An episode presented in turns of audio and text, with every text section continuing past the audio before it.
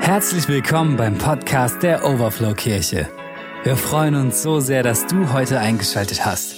Unter www.overflowkirche.de erhältst du weitere Informationen zu unseren Gottesdiensten und allen anderen Themen rund um die Overflow Kirche. Viel Segen mit der nachfolgenden Message. Ja, Gnade und Friede sei mit euch allen. Gott segne euch und Herr, sei du jetzt hier mitten unter uns. Oh, vielen Dank, das ist wunderbar. So, Christoph.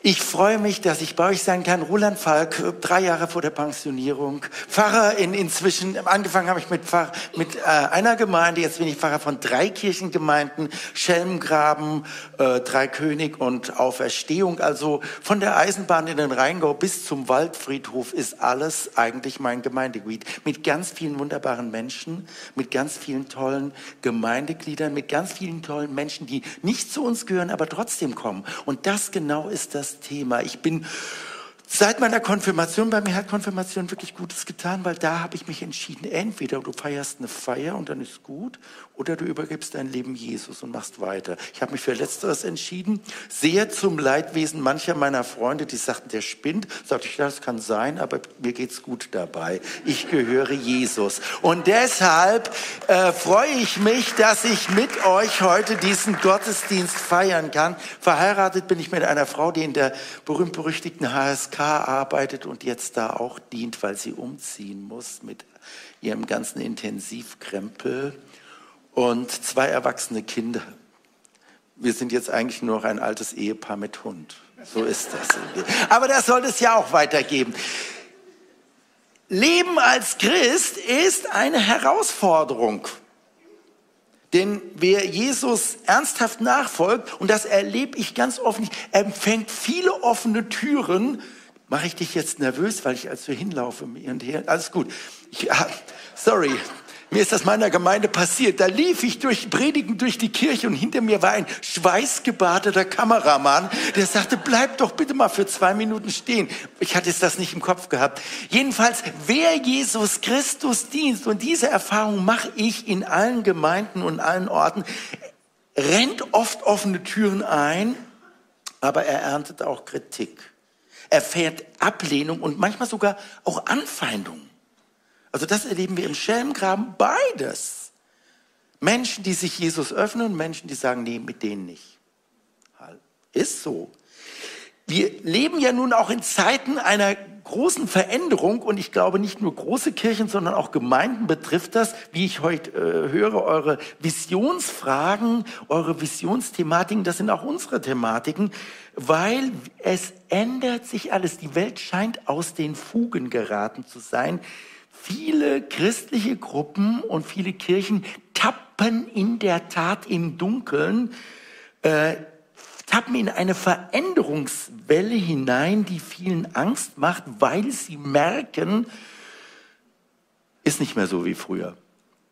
Und äh, den Satz, mit dem ihr mich aus der Reserve locken könnt, wo ich richtig stinkig werde, ist, äh, stinkig, also aufgerührt werde, ist, ach, früher war alles besser. Oh Gott, vergiss es. Früher war nichts besser, es war nur anders. Und dieses Anderssein war aber vertraut und wenn sich etwas verändert, was dir vertraut ist, hast du ein Problem. Geht mir auch so.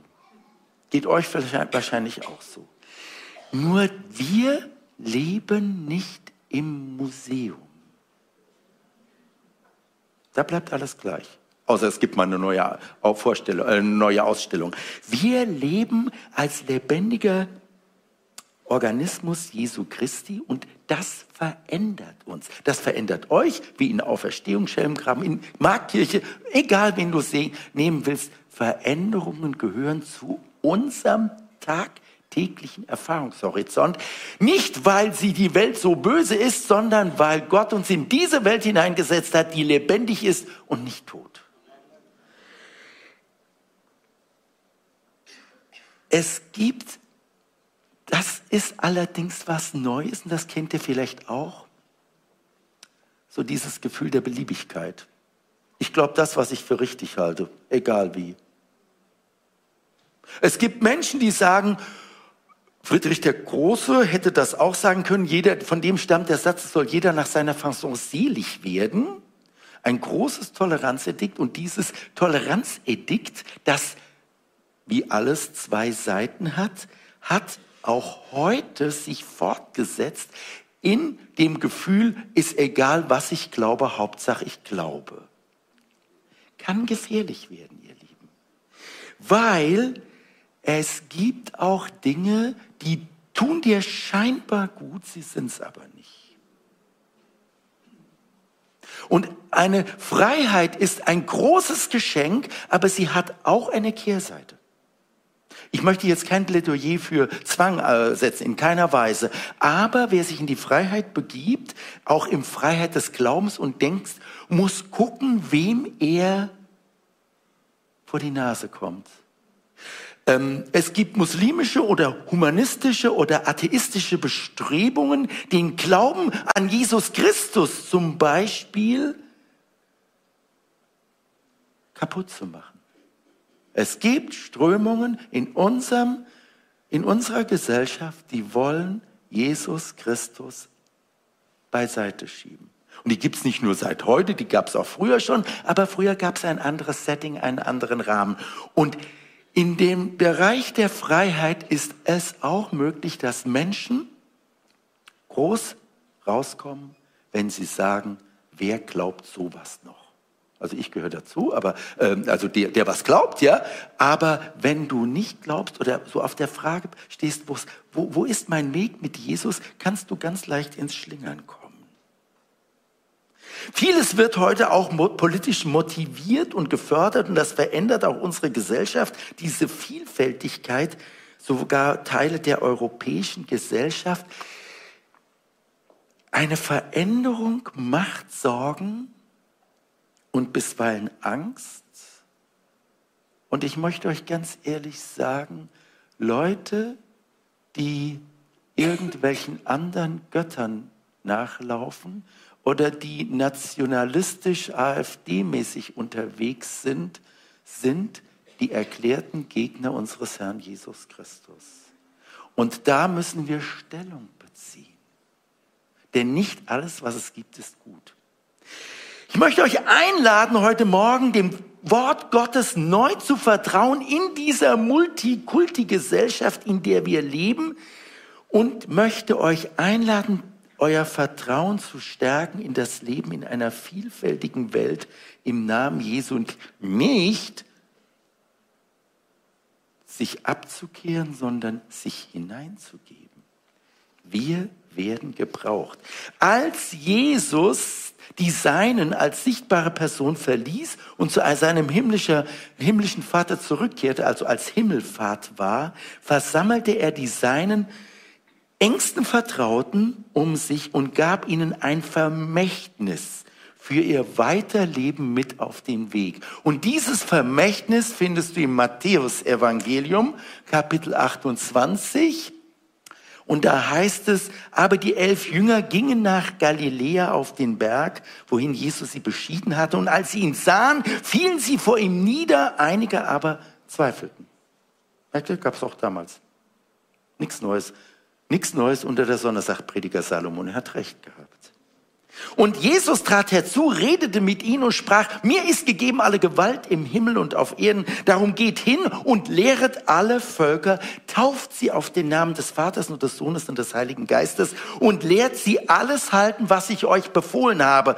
Und siehe, ich bin bei euch alle Tage bis an der Weltende. Das sind die Abschiedsverse nach Matthäus die Jesus seinen Jüngern schenkte und sie in ein eigenständiges Leben in einer bunten und vielfältigen Welt entließ, die damals auch bunt und vielfältig war.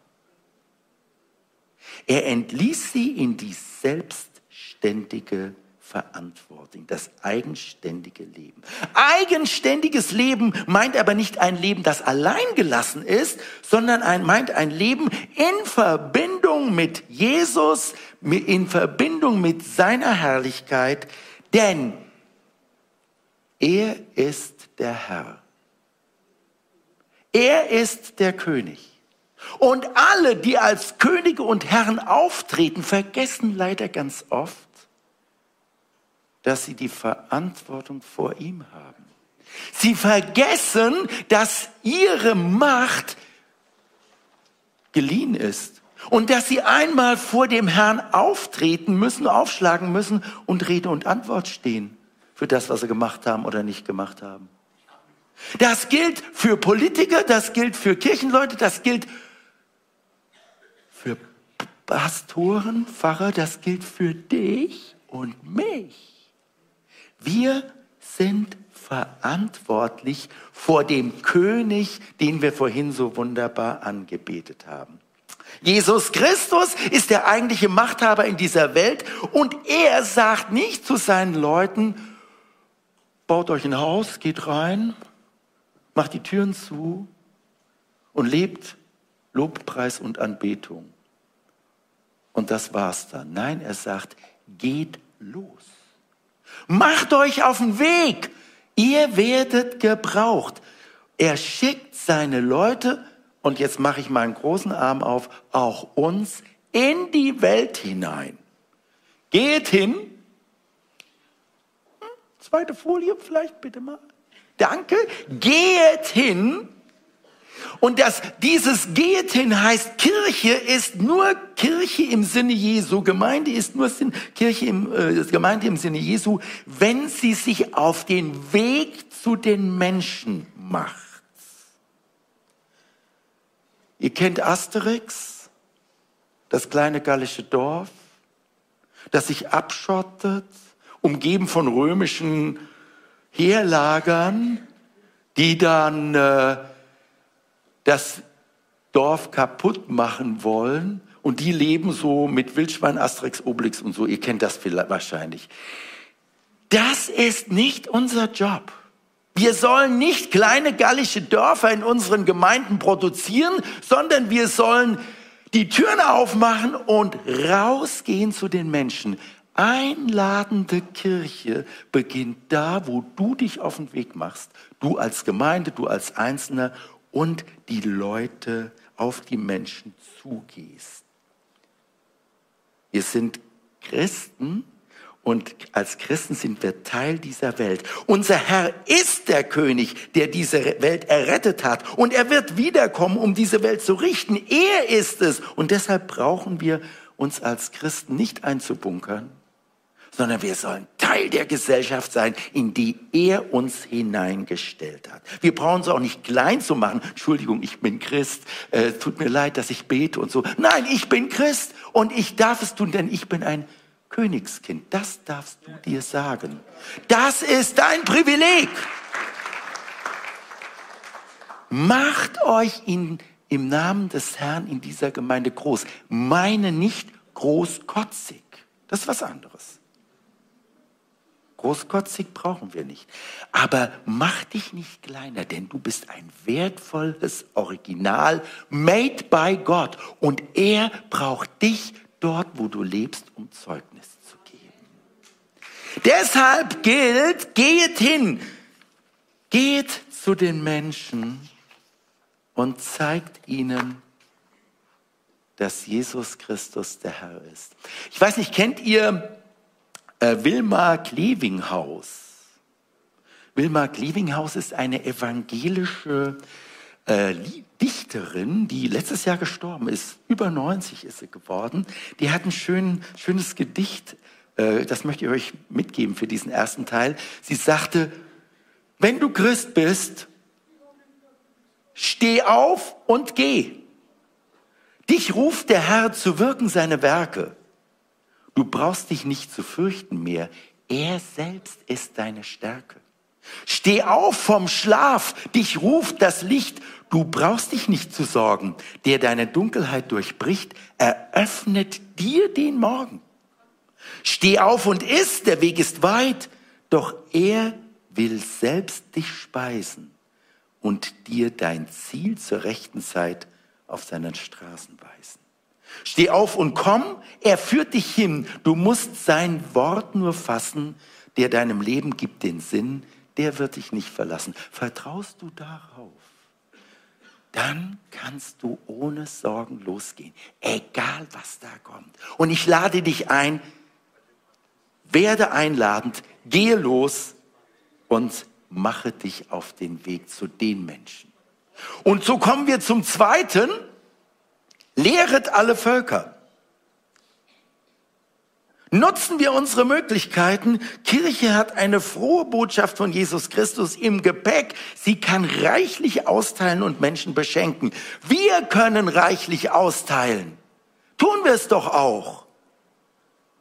Wir sollen nicht in dieser Welt irgendwas einbringen und verkörpern. Wir sollen sein lebendiges Wort verkörpern und zu den Menschen bringen. Lehret alle Völker. Das steht im Griechischen. Ich weiß nicht, wer von euch Griechisch kann. Matetoisate. Matetoisate. Und das heißt übersetzt, streng genommen, mach zu Nachfolger. Also nicht nur lehren. Ich bin selber auch Lehrer an der Schule, in der Grundschule seit über, ach Gott, schon lange. Es ist wichtig, Wissen weiterzugeben, aber es ist vor allen Dingen wichtig, Menschen zu Jüngern zu machen. Und deshalb, ich sage euch mal ganz offen, ich, ich könnte mich auch wahrscheinlich dafür, es gibt für Menschen, ist es gut, in einer betont christlichen Schule zu sein. Alles gut. Daniel Schule. Tolles Ding. Aber als Mainstream ist es, und das habe ich bei unseren Kindern, die haben das auch geschnackelt und bei allen mitgemacht, ist es die Aufgabe, nicht in irgendeine Schule, die uns so wie ein Puls, äh, wie so ein Handwärmer im Winter warm ums, äh, um die äh, Hände gelegt wird, hineinzugehen, sondern geh dahin, wo du Christ sein kannst. Und wenn es die größte Multikulti-Schule ist, die es gibt, geh dahin und bekenne dein Christsein. Habe ich unseren Kindern gesagt. Unser Sohn hat das ausprobiert, sagte du Papa, also er ist jetzt 30, ja, das probiert jetzt was. Ähm, der sagte du Papa, irgendwie war es am Anfang ja ein bisschen scheiße, weil alle mich so komisch angeguckt haben. Aber dann habe ich gemerkt, die reden ja auch. Also kann ich doch meinen Namen Jesu Christus auch äh, verteilen und, und weitergeben. Und er hat's gemacht, unsere Tochter auch, so auf anderen Wegen. Und sie haben Bingo, beides erlebt. Menschen öffnen sich und Menschen lehnen ab. Aber das ist so im Leben. Und das ist nicht das Schlimme, sondern es ist wichtig, dass du deinen Mund aufmachst. Und wenn du ihn nicht aufmachst, wenn du die Menschen nicht in die Nachfolge bringst, dann ist es schlimm die frohe Botschaft in die Welt hinauszutragen, dazu sind wir autorisiert. Das traut uns Jesus zu. Wir leben für Jesu Werte, die er gelebt hat, für die er gestorben und auferstanden ist. Und unsere Aufgabe ist es, diese Werte, nämlich die Erlösung, den Menschen nahezubringen, Frieden, Liebe, Versöhnung, Heilung zu bringen. All das gehört dazu. Und im Schelmgraben sind wir ja nun wirklich multikulti aufgestellt, also mehr als äh, man sich das manchmal denken kann. Und da haben wir in unserem Café unter den Linden zum Beispiel, da kommen 50 Leute zusammen, jeden Mittwoch. Und gefühlte 45 oder äh, 45 bis 40 sind Muslime, muslimische Menschen, die kommen. Die kommen, weil sie merken, hier bekomme ich Kaffee und Kuchen und nette Ansprache, aber ich bekomme auch etwas, was ich sonst nicht bekomme. Und das ist unsere Aufgabe. Und da kann ich euch, wenn ihr auf diesem Weg unterwegs seid, macht weiter. Lasst uns gemeinsam weitermachen. Ich ähm, so ab in der vierten Klasse, das ist ja so die, die letzte Grundschulklasse, da geht es auch Thema wir und andere Religionen. Und da mache ich ganz oft äh, Thema Islam und Judentum kennenlernen. Und jüdische Leute haben wir jetzt nicht so, wir gehen dann meistens in die Synagoge und lernen die mal kennen. Und aber muslimische Kinder haben wir und die laden wir ein zu einem interreligiösen Dialog. Die erzählen von ihrem Glauben und wir erzählen von unserem Glauben. Und da habe ich vor zwei Jahren, das fällt mir noch so, so ganz bewusst ein, erlebt, dass meine Kinder, also meine Schulkinder, von ihrem Glauben an Jesus erzählten. Und dann sagten die Muslimischen, sowas können wir gar nicht glauben, denn wir haben Angst vor Allah. Angst davor, dass wir Gott nicht genügen. Und äh, einer aus der vierten Klasse meinte dann, stand auf, wieso habt ihr Angst? Gott ist doch die Liebe, hat er doch in Jesus gezeigt, so ganz unverblümt. Und da war dann auch irgendwo die Grenze erreicht und es wurde aber allen deutlich, unser, mein, äh, mein Rallye-Kindern, Jesus Christus mit seiner Liebe, der ist einzig und allein die Befreiung, der Weg, die Wahrheit und das Leben. Und alles andere ist Angstmache. Alles andere ist, ich muss mich ducken. Alles andere ist, ich weiß nicht genau, ob ich Gott genüge. Jesus hat gesagt, du bist wertvoll. Kehre um, aber du bist es wert. Und diesen Unterschied, den weiterzugeben, schon bei den Kindern, von daher gesehen Kinder, Kinderveranstaltung, ist ganz, ganz wichtig. Wir dürfen die Botschaft der Befreiung weitergeben, die nur in Jesus Christus zu finden ist. Und äh, deshalb eine kleine Ergänzung. Nächste Folie.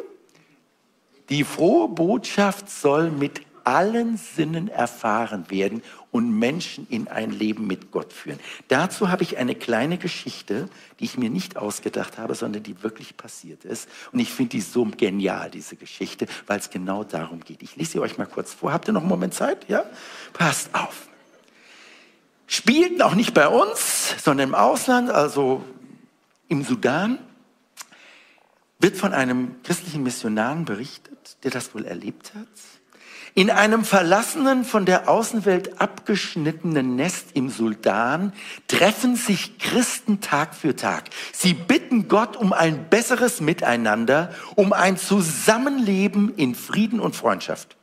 Mittlerweile hat man sie an den Rand des Dorfes gedrängt, denn das Dorf hat einen ganz anderen Glauben. Und sie dürfen nur noch, die Christen, nur noch die Felder bearbeiten, die ganz oben in den Hügeln liegen, weit ab von der Wasserstelle. Und wenn sie dann Eimer und Schüsseln mit Wasser füllen, um mühsam ihre Felder zu bewässern, werden sie ausgelacht und oft auch mit Steinen vertrieben. Das Leben wird unerträglich. Eines Tages steht beim Morgengebet eine alte Frau auf. Alte Frauen haben so eine Weisheit, ihr Lieben. Alte Männer reden öfter gern, aber alte Frauen haben die Weisheit. Das ist ein Segen. Eine alte Frau steht auf und sagt, Gott hat mir einen Ausweg gezeigt. Jeder von uns nämlich sollte noch früher aufstehen und anstatt unsere Felder zu tränken, tragen wir zunächst Wasser auf die Felder unserer Gegner, auf die Felder derjenigen, die uns böse wollen. Und dann kümmern wir uns um unser eigenes Land. Das war eine grauenhafte Vorstellung. Sie plagten sich ohnehin schon so, um dem Boden das wenige abzutrotzen, was sie zum Leben hatten. Und nun sollten sie auch noch für andere schuften, freiwillig zu deren Sklaven zu werden. Die Christen diskutierten und beteten lange. Dann stimmten aber alle zu und baten Gott um die Kraft, um das durchzustehen. Am nächsten Morgen segneten sie sich gegenseitig, dann begannen sie Wasser zu schöpfen und trugen es auf die Felder der anderen Dorfbewohner, die näher am Wasserloch liegen. Irgendwann erwachten die Nachbarn, sahen, dass die Christen ihre Arbeit übernommen hatten. Waren die Christen verrückt geworden? In den ersten Tagen machten sie spöttische Bemerkungen und dann verfolgten sie nur noch stumm Schau das Schauspiel und eines Mittags ließ sich einer der bösen, gegnerischen Nachbarn dazu aufraffen, den Christen, die erschöpft waren, sich anzuschließen, als sie daran gingen, ihre eigenen, weit abgelegenen Felder zu gießen. Und aus dem einen, der sich ihnen anschloss, wurden Tag für Tag immer mehr, die seinem Beispiel folgten. Nach sechs Wochen helfen nicht nur die meisten Dorfbewohner bei, bei der Arbeit, sie kommen sogar zum täglichen Gebet der Christen und nach einem Jahr ist das Dorf christlich. Amen. Das ist ein Segen, ihr Lieben. Also wenn wir uns auf den Weg machen, Menschen in seinem Namen zu begegnen und sie zur Nachfolge ein, einzuladen, dann denkt nicht daran, dass ihr euch vielleicht in deren Augen lächerlich macht. Denkt nicht an die Feindschaften und Feindseligkeiten vergangener Tage, sondern blickt nach vorne und geht los. Ich gebe zu, das ist kein einfacher Weg. Und du kannst auch Schiffbruch erleiden. Ich liebe alle Menschen, solange die nicht vor meiner Garage parken. Zum Beispiel, ja? Du, du, so ähnliches wirst du vielleicht auch erleben. Du nimmst dir vor, Liebe weiterzugeben, die Liebe Jesu zu verkörpern und machst einen Bauchplatscher, weil irgendwas dazwischen kommt. Gib trotzdem nicht auf, sondern fang immer wieder neu an. Und irgendwann schenkt der Herr Veränderung. Lehre, die Menschen zu lehren, kann vieles bedeuten. Einladende Kirche heißt, ich lass dich an meinem Leben teilhaben. Mit allen Unfertigkeiten, mit allem, was auch ich an Bedingungen habe. Aber ich lade dich ein, teilzuhaben. Und dann entscheide du selber. Und ich mache die Erfahrung, gerade im Multikulti-Schelmgraben, aber auch in Auferstehung in Dreikönig, wenn einer mit ganzem Herzen Jesus dient und sich als ausgesandter Jesu-Jünger versteht, dann wirkt was. Weil nicht wir die Macher sind, sondern der Geist unseres Herrn. Er braucht nur euch als Medium. Und das wenn ihr euch da zur Verfügung stellt, dann seid ihr Teil der Jesus-Bewegung, die die Welt verändert. Zum Schluss, ich bin bei euch alle Tage. Und immer da, ganz richtig. Und genau das ist es. Denn wir hören immer nur lehrt, macht dies und jenes. Du hast du das Gefühl, du hast so ein Aufgabenkatalog, aber du hast vor allen Dingen eine Verheißung. Ich bin bei euch alle Tage. Wenn wir uns auf den Weg machen, Menschen in seinem Namen zu begegnen und sie zur Nachfolge anzuladen, dann stehen wir nicht allein. Wir werden durch Jesu Gegenwart getragen, gehalten und auch gerade dann, wenn wir meinen, er hätte uns vergessen. Machen wir uns nichts vor. Selbst der frömmste und glühendste Jesus-Nachfolger hat so Momente, wo du denkst, was das jetzt? Ich überlebe, ich bin ja auch Notfallseelsorger und so, ich erlebe da ganz viele Herausforderungen von Menschen, die gerne glauben wollen, aber denen die Puste ausgeht.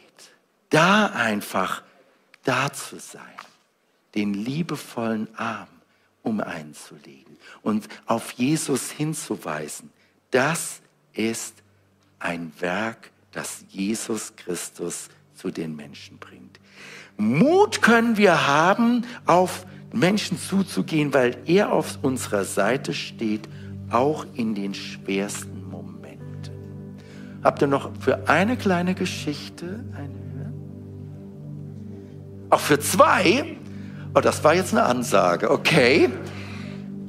Die britische Schriftstellerin Audrey Lauders hat mal Folgendes erzählt. Eines Nachts hatte ich einen Traum. Ich ging am Meer entlang mit Jesus an meiner Seite. Vor dem dunklen Nachthimmel erstrahlte wie ein Film Bilder aus meinem Leben. Und jedes Mal, sah die Frau zwei Fußspuren beim Rückblick im Sand. Ihr und die von Jesus.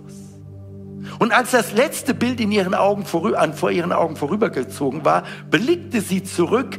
Sie erschrak, als sie entdeckte, dass an vielen Stellen ihres Lebens nur eine Spur zu finden war. Und das waren gerade die Zeiten, die schwer für sie und besorgt fragte sie, fragte sie Jesus, Herr, als ich anfing, fing dir nachzufolgen, da hast du mir versprochen, auf allen Wegen bei mir zu sein. Aber jetzt entdecke ich in den schwersten Zeiten meines Lebens nur eine Spur im Sand. Warum hast du mich eigentlich verlassen alleine gelassen, als ich dich am meisten brauchte. Und da antwortete ihr Jesus, ach Kind, mach dir doch keinen Stress. Ich liebe dich und ich würde dich nie alleine lassen. Erst recht nicht in Nöten und Schwierigkeiten.